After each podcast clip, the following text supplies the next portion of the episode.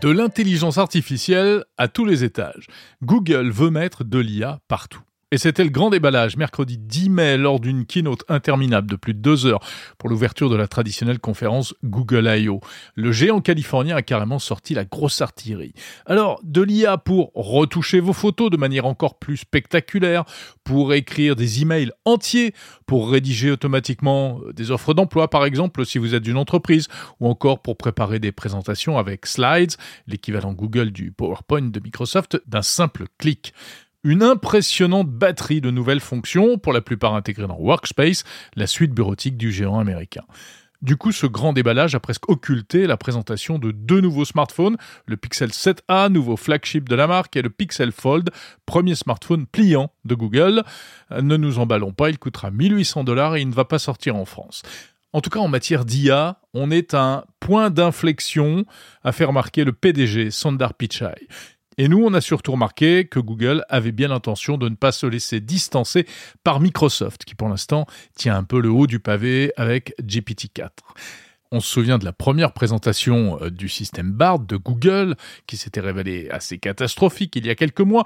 Alors vite, vite, redressons la barre. Apparemment, c'est ce qu'on s'est dit du côté de Mountain View.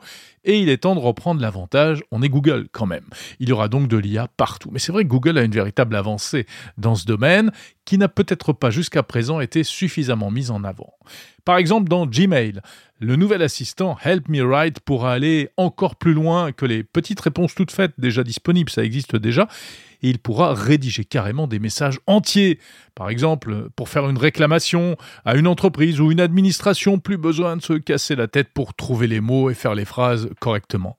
Ça n'a l'air de rien, mais ce genre de petits outils pourrait bien changer beaucoup de choses dans notre quotidien dans les années à venir, et pas seulement pour les geeks, mais vraiment pour le plus grand nombre. Derrière cela, il y a donc de l'IA, il y a notamment Palm, P-A-L-M, version 2, le nouveau moteur de l'intelligence artificielle de Google, encore plus puissant, capable de traiter une centaine de langues. C'est ce qui permettra aussi, par exemple, des applications euh, plus audiovisuelles comme le doublage de vidéos d'une langue à une autre avec une voix de synthèse parfaitement synchronisée avec le mouvement de vos lèvres. Côté cartographie, l'application Maps va proposer un système assez spectaculaire en 3D pour préparer un trajet avec une simulation dans un décor ultra réaliste reprenant la forme quasi réelle des bâtiments et même l'animation du trafic routier et de la pluie qui tombe. Beaucoup d'outils sont destinés aussi aux développeurs informatiques, là où ChatGPT, on le sait, est très fort. Le nouveau Palm 2 pourra euh, corriger des bugs et même, euh, s'il le faut, programmer du code en coréen. Du côté du moteur de recherche, le futur Google dopé le fameux Bard donc, eh bien, il va devenir un peu plus accessible car il était jusqu'à présent disponible uniquement en anglais et à travers une liste d'attente. Eh bien, la liste d'attente est supprimée. Bard arrive dans 180 pays. Mais là encore, ne nous emballons pas, il ne sera pas disponible en France et il sera toujours en anglais. Il va donc falloir attendre un peu pour poser des questions à Bard dans la langue de Molière. Dans la galaxie Google, il y a aussi Lambda, le chatbot conversationnel, l'équivalent de ChatGPT. Bref, je vous l'ai dit, de l'IA partout.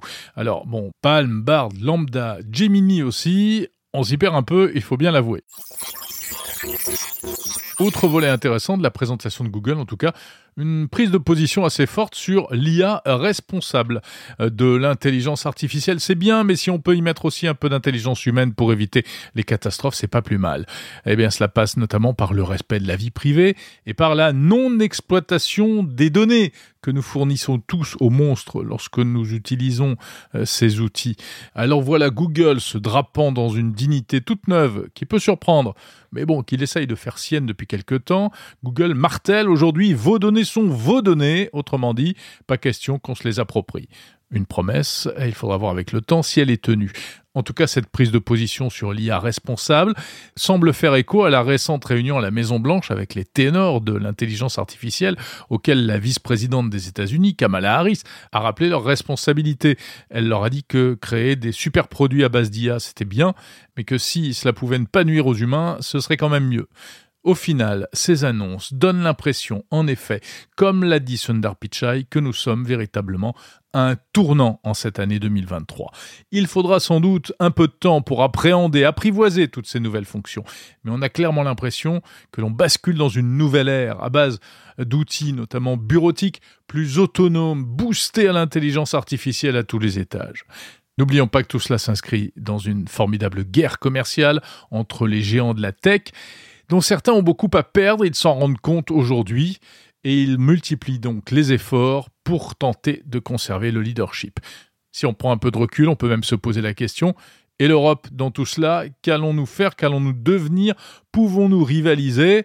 On attend avec impatience les ChatGPT et les Bard à la sauce européenne. On croise les doigts.